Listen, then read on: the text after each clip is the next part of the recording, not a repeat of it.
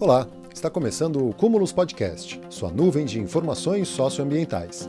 Aqui trazemos notícias atualizadas sobre as questões ambientais do Brasil e do mundo, além de divulgar pesquisas científicas e difundir a cultura oceânica pelas redes.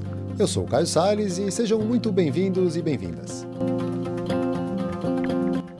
Sempre que surgem diante de nós a possibilidade de banalizar o mal, brasileiros e brasileiras devem se unir em legítima defesa da democracia, em legítima defesa da proteção da Amazônia e demais biomas, em legítima defesa das mulheres, em legítima defesa dos mais pobres, em legítima defesa de um país que seja próspero, que seja diverso, que seja democrático, que seja justo e que seja sustentável. Vamos caminhar juntos para tornar vitoriosa a candidatura de Luiz Inácio Lula da Silva. E mais do que mudar de governo, mudarmos a realidade econômica, política e social e cultural do nosso país. É isso. Vamos falar hoje sobre a adesão da Marina Silva à campanha do candidato, né, ex-presidente Luiz Inácio Lula da Silva, Marina Silva, que foi ministra do Meio Ambiente a, no início do governo Lula, em 2003, foi a responsável pelas políticas públicas que reduziram drasticamente o desmatamento na Amazônia e ela que tem um histórico muito rico de defesa do meio ambiente em geral e da Amazônia em especial, né, ela que tem uma, uma ligação ali, vem ali da escola de Chico Mendes, a, a creana Marina Silva, hoje de candidata a deputada federal por São Paulo. A Marina anunciou essa, esse apoio numa entrevista coletiva hoje no comitê do Lula em São Paulo, com algumas falas que eu selecionei alguns trechos aqui para a gente ouvir e poder discutir, debater aqui um pouco. Na atual circunstância, e aí eu me, me somo aí né, a essa fala da Marina Silva, a gente não tem mais o que esconder apoio a uma candidatura específica, no caso a do Lula, que é quem tem as chances de liquidar essa fatura no primeiro primeiro turno, a gente acabar com essa desgraça que a gente está vivendo ultimamente, né? essa insanidade que a gente tem acompanhado. E é isso, a gente precisa, além disso, também fortemente se engajar nas campanhas, nas candidaturas para o legislativo, deputados estaduais, deputados federais e também para o Senado, além, é claro, dos governadores. Então, estamos aí a 20 dias das eleições, não tem como ficar fingindo que nada está acontecendo nesse país. Então, é por isso que eu resolvi fazer esse programa hoje, destacando esse fato do dia, que é a Marina Silva e essa coletiva que eles fizeram em São Paulo. Então, eu vou colocar aqui mais uma fala da Marina, ela colocando né, essa situação e a questão do apoio ao ex-presidente Lula e não só isso também, né? O quanto o programa que ela traz está sendo agregado ao programa de governo da campanha do Lula. Nosso reencontro político e programático se dá diante de um quadro grave da história política, econômica, social e ambiental do nosso país, em que nós temos uma ameaça que eu considero a ameaça das ameaças, a ameaça à nossa democracia. E sempre que a democracia é ameaçada, há uma tentativa de corrosão do tecido social em todas as suas dimensões. E sempre que a gente está diante de propostas, atitudes e processos que constituem a possibilidade da banalização do mal, homens e mulheres se unem para salvaguardar aquilo que está acima de nós. Acima de nós está a democracia, acima de nós está o sofrimento do nosso povo, de 33 milhões de brasileiros vivendo com R$ 1,30. Está acima de nós o imperativo ético de dar conta do grave problema da mudança climática que ameaça o Brasil e o mundo, e o retorno atualizado de políticas públicas que durante o seu governo foram implementadas e que geraram resultados reconhecidos no mundo inteiro. É, e a Marina Silva foi a grande responsável por todo o início dessa implementação das políticas públicas, como, por exemplo, o PP Sedan, que é o programa de prevenção e combate ao desmatamento na Amazônia e que teve um resultado muito expressivo, reconhecido internacionalmente. É, infelizmente, esses tipos de políticas públicas foram perdendo força, principalmente no segundo mandato do governo Dilma, e aí depois agora está sendo destruído. Né? Então, nessa coletiva, eles falaram muito disso, falaram desse reencontro, não só um reencontro pessoal, político, mas programático, né? O tanto também que o Lula, de alguma maneira, reconheceu os erros que ocorreram depois da saída da Marina Silva, nem tanto durante os governos Lula, né? Os dois governos do presidente Lula, mas a partir do governo da Dilma, que olhou-se para a economia como, né, com aquela falsa dicotomia entre o desenvolvimento econômico e o desenvolvimento, o equilíbrio ambiental, né? Então, foi muito interessante. As falas da Marina Silva foram muito precisas e muito.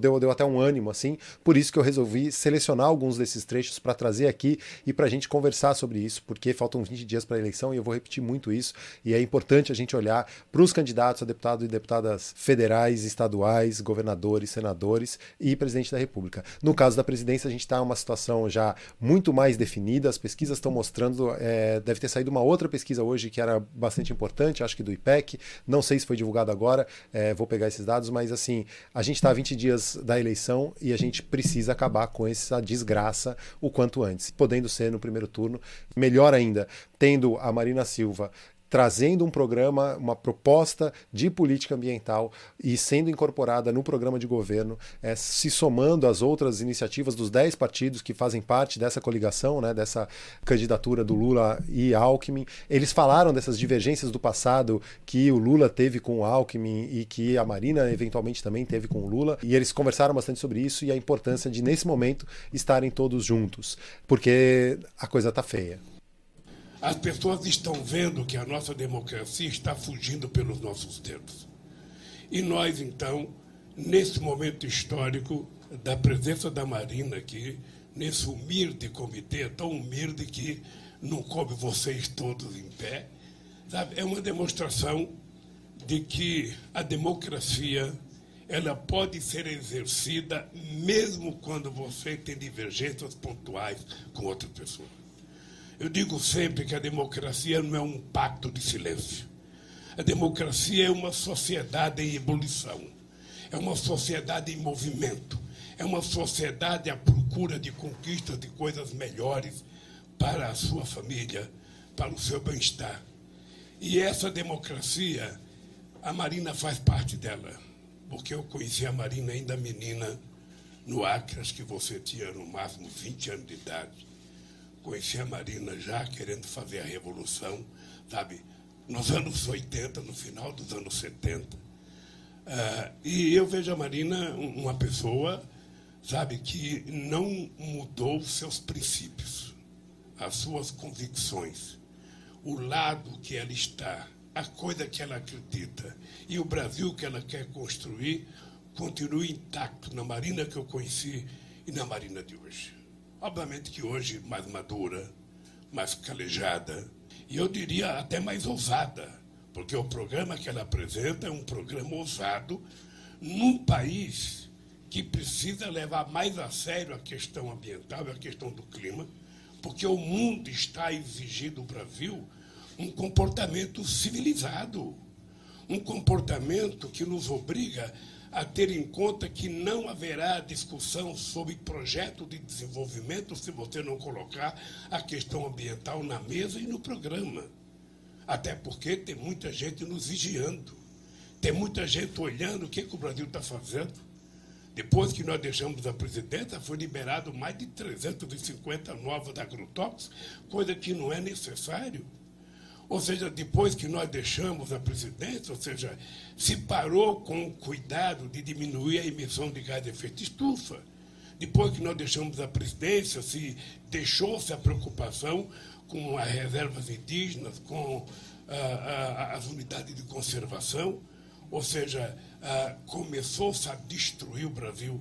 E para que, que nós queremos voltar a governar esse país? Para dizer alguma coisa diferente do que a gente já fez Primeiro, para a gente defender o nosso legado e mostrar que é possível construir um outro país.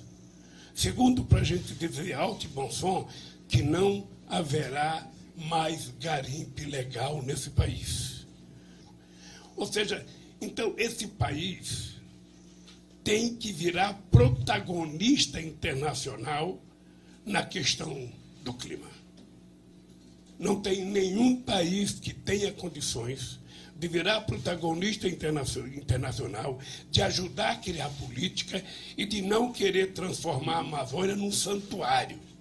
A Amazônia tem que ser estudada, pesquisada, soberanamente sob o controle do Brasil, mas nós precisamos compartilhar com a ciência do mundo o estudo da riqueza da biodiversidade daquela região e de outras riquezas para saber se a gente consegue, a partir dali, sustentar 28 milhões de seres humanos que moram além da, além da Amazônia venezuelana, peruana, colombiana, equatoriana e aí um pouco venezuelana. Significa que nós vamos ter muita discussão.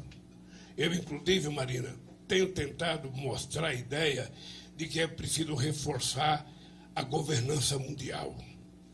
Na questão do clima, nós não podemos mais participar de fóruns internacionais, tomarmos decisões importantes e depois essas decisões ficam para ser aprovadas no Estado Nacional. Quando você chega dentro do Congresso, muitos países não conseguem aprovar, então a decisão ficou inócua. Eu digo sempre o seguinte: os Estados Unidos até hoje não assinou o protocolo de Kyoto. Pois é, protocolo de Kyoto lá de 98 não foi assinado pelos Estados Unidos, né? Depois veio o Acordo de Paris e Trump tirou os Estados Unidos do Acordo de Paris e tem toda uma disputa nesses fóruns internacionais de que com quem vai ficar a conta, né? Porque atualmente alguns dos países em desenvolvimento, no caso da China, que cresceu é, absurdamente aí nas últimas décadas, ela hoje é uma grande emissora de gases de efeito estufa e aí tentam direcionar toda a cobrança em cima da China, por exemplo, e o passivo histórico, né, do Reino Unido, dos Estados Unidos, da Europa que se industrializou muito antes e já emitiu muitos gases de efeito estufa não é cobrado muitas vezes, ou existe um lobby, uma, uma disputa ali para que não seja colocada na conta né, essa poluição, essa destruição que já foi causada por esses países há mais tempo. E o Lula falou um pouco sobre isso nessa entrevista, né, a importância de se ter esses acordos internacionais, mas que eles sejam implementados nacionalmente. E aí, por isso, reforçando né, a importância do voto no legislativo também. Não basta a gente tirar que esse energúmeno do poder da presidência, a gente precisa tirar aqueles 500 e tantos, né, grande parte daqueles 500 e tantos deputados que estão ali muitos deles tentando a reeleição. É, eu vi hoje num, num, podcast que o índice de candidatos tentando a reeleição para o Congresso, para deputado federal, é enorme, é maior né, do que a média histórica, muito por conta do orçamento secreto. Os deputados estão com dinheiro na mão para aplicar nos seus currais eleitorais e ganhar voto e tentar se reeleger. A gente precisa estar tá ligado e tentar colocar mais gente com a pauta ambiental, com propostas concretas e que estejam alinhados a essa política ambiental que se pretende fazer no Brasil, né? Colocar o Brasil como protagonista na questão climática, sendo a saída para a crise climática, focando a energia, a, a economia para uma economia de baixo carbono, uma agricultura de baixo carbono. Vou falar sobre isso daqui a pouco também, né? O quanto se desmata com o pretexto, né, do agronegócio, da agropecuária e, na verdade, grande parte dessa terra desmatada com esse pretexto não é utilizada para esses fins, para alimentar as pessoas. Então, muito importante, né, a gente ouvir isso, eu quis trazer essas falas para a gente poder refletir, discutir um pouco sobre isso e também colocar aqui já a nossa posição de defesa dessa campanha, dessa candidatura para a presidência. Para os senados, cada estado tem o seu, para os governadores, cada um tem o seu, e os deputados também. Vou tentar, ainda estou tentando me organizar para ter tempo de fazer as entrevistas com alguns deputados e deputadas estaduais, candidatos, né, deputados federal e estadual, que tenham a pauta climática ambiental como prioritárias. E relembrando né, é que em 2003, quando a Marina Silva assumiu o Ministério do Meio Ambiente, eles começaram com um programa de longo prazo, olhando para a questão da Amazônia especificamente de forma bem forte, né? Então vou colocar mais trechos aqui para a gente relembrar é, alguns desses momentos. Fomos responsáveis por criar 80% das áreas protegidas no mundo, quando o atual governo, em três anos e meio, já é responsável pela destruição de um terço das florestas virgens no mundo. E eu poderia aqui citar outros exemplos de políticas que já foram implementadas, inclusive em diferentes governos, mas que, a partir de 2003, ganharam um patamar que é reconhecido no mundo todo, a partir de quatro diretrizes que foram iniciadas e que, no meu entendimento, agora devem ser a base da estratégia sobre a qual, nos juntando aos esforços que aí já estão e que são inteiramente compatíveis, como acabou de falar o coordenador Heloísio, de uma política ambiental transversal que tenha controle e participação social, que fortaleça o Sistema Nacional de Meio Ambiente e que seja capaz de investir em desenvolvimento sustentável. Agricultura de baixo carbono, presidente. E isso é perfeitamente possível, inclusive usando os 340 bilhões do Plano Safra, que pode ser a base dessa transição. Sermos capazes de ter uma infra infraestrutura para o desenvolvimento sustentável, porque é preciso dar suporte ao desenvolvimento econômico para um novo ciclo de prosperidade que o Brasil e o mundo precisam colocar no trilho do século XXI, obedecendo o Acordo de Paris. De chegarmos ao desmatamento zero, pela reimplementação atualizada do plano que o senhor implementou e coordenou na Casa Civil, que foi o Plano de Prevenção e Controle do Desmatamento da Amazônia. E eu poderia citar muitas coisas que são relevantes e que ao ter colocado o nome desse documento de resgate atualizado da agenda socioambiental perdida, ninguém melhor do que o senhor para fazer esse resgate, porque é exatamente o senhor que os iniciou.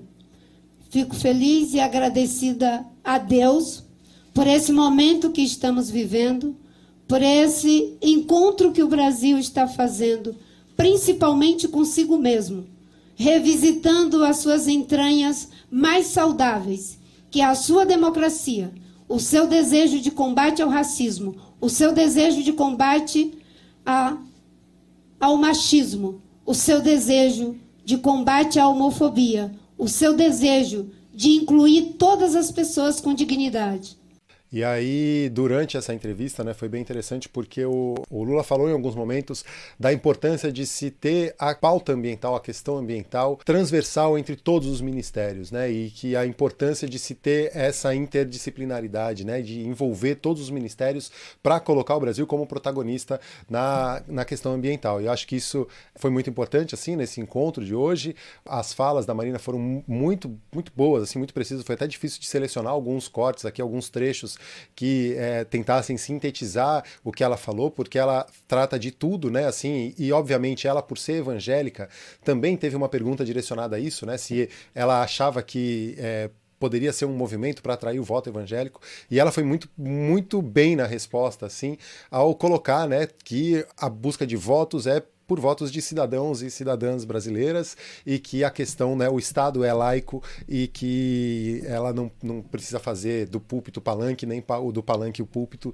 E comentou até é que muitos dos pastores aí que hoje dizem que o Lula vai fechar igrejas é, iam lá no gabinete do Lula fazer as orações e fazer tudo lá, né? Essa galera que está muito mais de olho no dinheiro do que em qualquer outra coisa.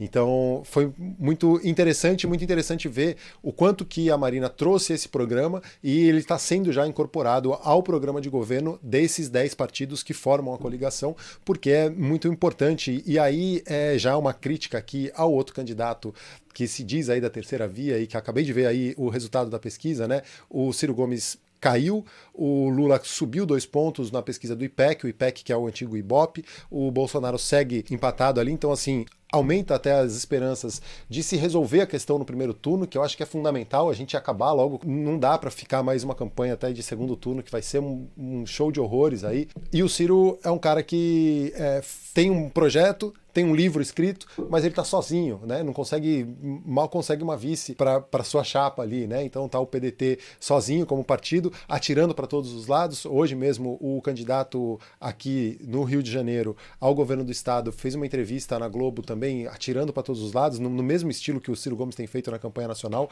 e a Marina Silva dá essa, essa lição mesmo de civilidade e de fortalecimento da democracia. Mas voltando a falar, né, o quanto a pauta ambiental precisa ser protagonista e, e nessa campanha seria fundamental que isso fosse a principal discussão, porque a gente está em plena crise climática e pouca gente tem falado disso, né?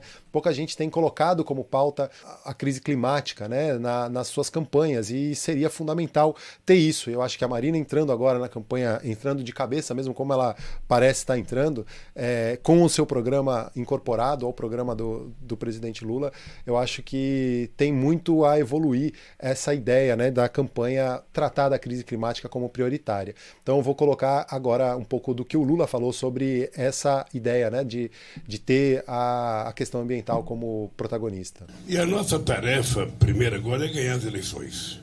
É, quando a gente ganhar as eleições, não haverá no nosso governo política de ministro. A política ambiental será tratada de forma transversal. Ou seja, todos os ministros terão obrigação com a questão climática. Não é a, a, a, o, ministro do, do, do, o ministro do Meio Ambiente, sabe, ser o único responsável a ficar brigando com os outros ministros. Não. A política será responsável de todo, do presidente ao o, o ministério menor. Todos terão a responsabilidade, sabe, de cuidar da política climática do país. E será colocado em prática na medida que a gente tome posse, que a gente mude lei, que a gente sabe, fato que tem que fazer legalmente para mudar. Aquilo que não precisar mudar, eu estou te dizendo, sabe? Coisa como o garimpo não terá, não terá, sabe? O desmatamento a gente vai bloquear, as nossas fronteiras a gente vai tomar conta dela para combater o narcotráfico. Obviamente que isso não pode acontecer, sabe, em 24 horas, porque você tem que estruturar. É, aí o Lula fala que esteve essa semana com o presidente da Bolívia, falando sobre essa vigilância das fronteiras e o quanto é importante é, se reestruturar, né? Todos os, os, órgãos de comando e controle, IBAMA, ICMBio, o próprio INPE. É, a Marina Silva fala também da importância de ter o Exército no apoio logístico, né? Mas que a governança é, fica por conta do IBAMA e do ICMBio e do governo federal, né? Em última instância, porque são, são autarquias ligadas ao governo federal, mas que o Exército, sendo bem usado, né? Ele não deve deve ser usado no combate ao desmatamento, substituindo o IBAMA ou substituindo o ICMBio, mas dando suporte, dando presença institucional para também coibir a ação né, de grileiros, madeireiros, garimpeiros ilegais. Por isso que eu achei bem interessante todas as falas da Marina e o Lula colocando isso, né, de ser uma política transversal e que tem que ser mesmo, né, tem que ser lá no Ministério da Educação, a educação ambiental ela tem que estar tá presente e tem que estar tá na pauta em geral, tem que ser protagonista. É, a gente está vivendo, né, viveu um desmonte de todas as políticas de educação ambiental dentro do, do do âmbito do governo federal, né, seja ligado ao Ministério do Meio Ambiente, seja ligado ao Ministério da Educação, tem um completo desmonte, até recomendo verem um, um dossiê que tem, tem alguns vídeos aqui no canal, mas teve uma apresentação no Senado Federal de alguns educadores e educadoras é, falando sobre esse desmonte né, do Programa Nacional de Educação Ambiental, assim por diante, nos outros ministérios, né, tem que ser uma política transversal, interdisciplinar e que trate a questão ambiental é, como prioritária. Então, é, Estou me alongando um pouco nessa entrevista de hoje à tarde da Marina Silva e o Lula, porque eu achei que foi bem interessante e que trouxe uma força para essa pauta que eu achei que estava muito apagada nessa campanha. Espero que não seja só uma coisa pontual e que agora né, isso assuma mesmo um protagonismo e que a gente possa ouvir mais. É, proposições né, nessas, nesses debates e nessas conversas e nessas campanhas é, do que ficar só nessa reação, né, na coisa, porque a gente está vivendo uma bad trip escrota que a gente se meteu, como diz o Medo e Delírio em Brasília, né, é uma loucura atrás da outra e a gente fica reagindo a coisas absurdas, então assim, é muito bom a gente ouvir, entender e ver que tem gente olhando para frente, que tem um programa a seguir e que é, temos alguma esperança de sair desse atoleiro. Vou colocar aqui a fala para encerrar com a Marina Silva fechando né, a, a, as falas dela ali. Mas agora nós estamos diante de um quadro que é democracia ou barbárie, democracia ou aniquilação dos povos indígenas, democracia ou aniquilação do povo preto que está morrendo na nossa periferia, democracia ou destruição da Amazônia, porque é, é na base da democracia que nós haveremos de reconstruir essas políticas. Então, eu estou partindo do princípio de que tudo isso que está acontecendo é a nossa capacidade de reelaborar, de repensar o passado para construir no presente um novo futuro. É disso que se trata. E, obviamente, que na democracia, para a gente se encontrar, para a gente dialogar, para a gente estar junto, ninguém precisa abrir mão do exercício da crítica. O presidente Lula vai continuar tendo críticas eventuais ao, ao, ao, ao governador Alckmin e vice-versa, e aí nós aqui, mas existe algo que é mais importante e que nos une. E quando a gente vai olhar, se perguntar nessa sala, quem é que quer um país socialmente justo? Todos queremos. Quem quer um país economicamente próspero? Todos queremos. Quem quer um país culturalmente diverso? Todos queremos. Quem quer um país politicamente democrático? Todos queremos. Quem quer um país ambientalmente sustentável? Todos queremos. É nessa base comum que estamos é, aqui comprometidos com elas e algo que eu acho que o Brasil deve celebrar. Bom, e aí é celebrando essa união aí, né, e essa conversa entre divergentes para vencer os antagônicos, que quis fazer esse programa especial aí hoje com essas falas. Claro que vão ter algumas notícias do dia, para a gente não, não perder o costume de ter as notícias, mas essas notícias também são relacionadas a essa questão. Eu vou então para as notícias, eu vou primeiro para um artigo que foi publicado na Science, publicado dia 9 de setembro na Science. É um estudo que mostra o quanto o desmatamento é motivado ou é impulsionado pela agropecuária, pelo, pelo agronegócio, e o tanto desse desmatamento que não é utilizado para produção de alimentos ou, de, eh, ou para a própria agropecuária, e sim para especulação. O artigo foi publicado na Science no dia 9 e tem uma notícia no Conexão Planeta publicada hoje, é, e que eu vou lá para o texto para a gente resumir um pouco esse artigo que foi publicado lá, claro, um artigo científico longo. É, vou lá. Apesar da agricultura ser responsável por mais de 90% de desmatamento nos trópicos, cerca de 50% da área desmatada não se converte em produção agrícola. A população mundial precisa de alimentos, mas sabe-se que a expansão agrícola é a principal causa do desmatamento no mundo e, portanto, responsável direta pelo aumento das emissões de gases de efeito estufa e a crise climática, a perda de biodiversidade e a degradação dos serviços ecossistêmicos vitais para o planeta. Essa é certamente uma equação difícil a ser resolvida, mas um novo estudo revela números que mostram que a maior parte da destruição realizada na região dos trópicos pelo setor está longe de levar mais comida para a mesa daqueles que precisam. Cansei de falar aqui, né, o quanto que essas áreas são usadas para plantar commodities, né, é, soja, é milho para exportação. É muito interessante, recomendo fortemente também um podcast. É, eu acho que é o do Joio Trigo, Prato Cheio, não sei se foi esse ou O Veneno Está na Mesa, então, são dois podcasts que eu sempre super recomendo, tem lá nos agregadores todos, e que falam um pouco sobre isso e o quanto é, alguns agricultores familiares ou muitos, muitas pessoas que vivem, por exemplo, viviam, por exemplo, de plantar feijão ou algum outro tipo de cultivo que levava mais tempo, e aí, pela força da soja, por exemplo, que, que dá um retorno mais rápido, tem mercado fácil e é uma commodity, né? Você tem mercado para ela e ganha em dólar. É, o quanto a soja também seduz, né? O cultivo da soja seduz alguns pequenos agricultores que não estão tendo retorno, não conseguem vender a sua safra ou tem alguns problemas para outros tipos de cultivo, né, como o tomate, eu lembro que era um dos exemplos. E aí esse artigo vai muito nessa, nessa linha, né? Esse levantamento realizado por um grupo de pesquisadores internacionais e divulgado há poucos dias na Science aponta que pelo menos 90% das terras desmatadas ocorreram em áreas onde a agricultura levou à perda de florestas, mas apenas cerca de metade foi convertida em terras agrícolas produtivas. Aí vou abrir aspas para Florence Pendrill, que é a autora principal do artigo. Abre aspas. Nossa análise deixa claro que entre 90 e 99% de todo o desmatamento nos trópicos é causado direta ou indiretamente pela agropecuária. Mas o que nos surpreendeu foi que uma parcela comparativamente menor do desmatamento, entre 45% e 65%, resulta na expansão da produção agrícola real nas terras desmatadas.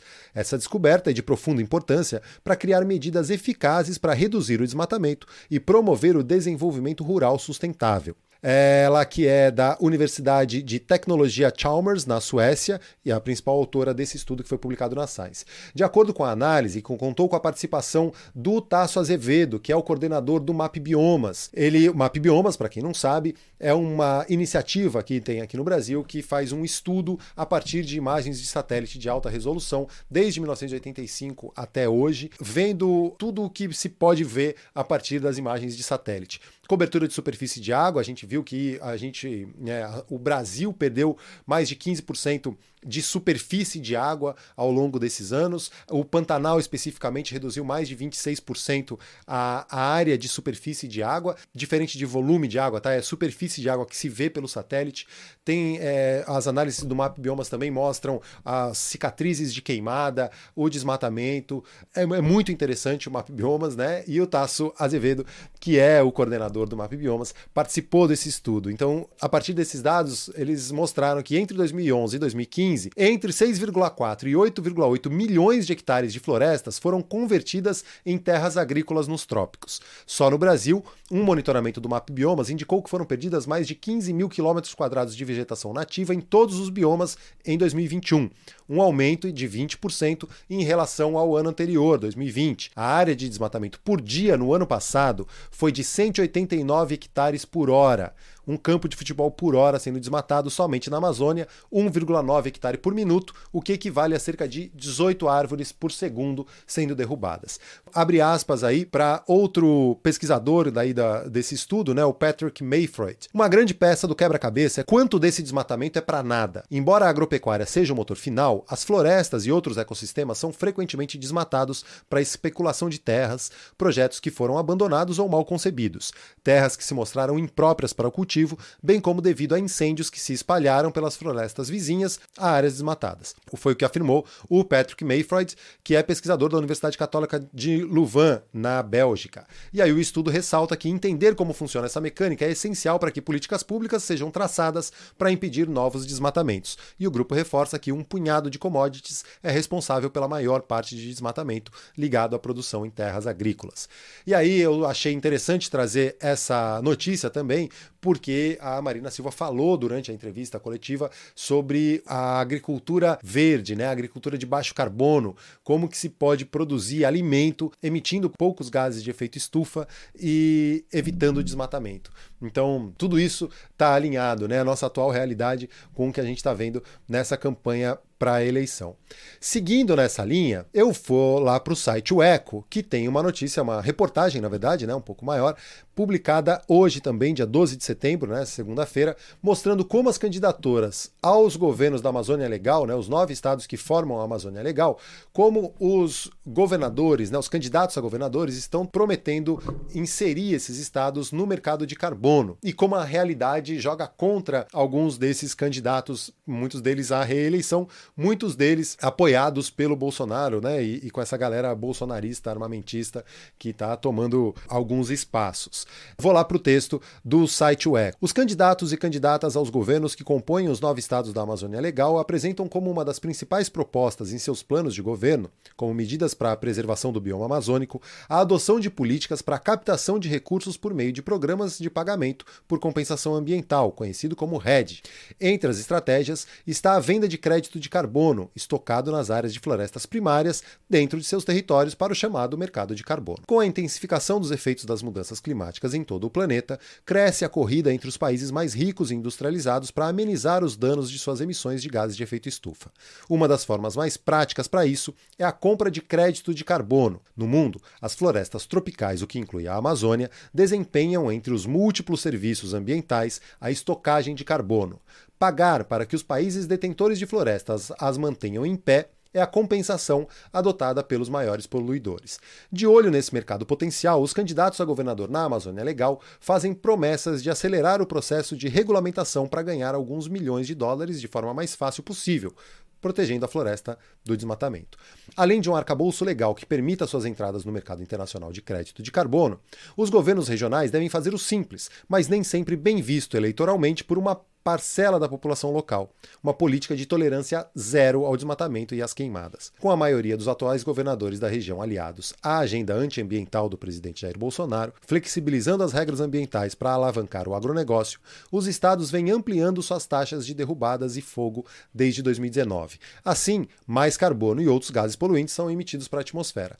Na linguagem prática do mercado financeiro, menos floresta resulta em menos dinheiro. Na região, Acre e Mato Grosso foram pioneiros na regulamentação de políticas públicas de hedge, que são os pagamentos monetários a governos, empresas e proprietários rurais que preservam suas, suas áreas de floresta. No caso dos estados, um dos primeiros passos para executar esses programas de RED e PSA, né, que é o pagamento por serviços ambientais, é a adoção do, do, da chamada ZEE, que é o Zoneamento Ecológico Econômico, que define quais áreas do território devem estar protegidas e quais podem ser exploradas pelas diferentes atividades econômicas. Ex-secretário do Meio Ambiente do Acre no governo Binho Marques, do PT, entre 2007 e 2010, Eufran Amaral acompanhou de perto os primeiros passos tanto para a implementação da ZEE quanto do CISA, o Sistema de Incentivo a Serviços Ambientais, que regulamenta os programas de captação e aplicação de recursos obtidos pela manutenção da floresta, da floresta amazônica protegida.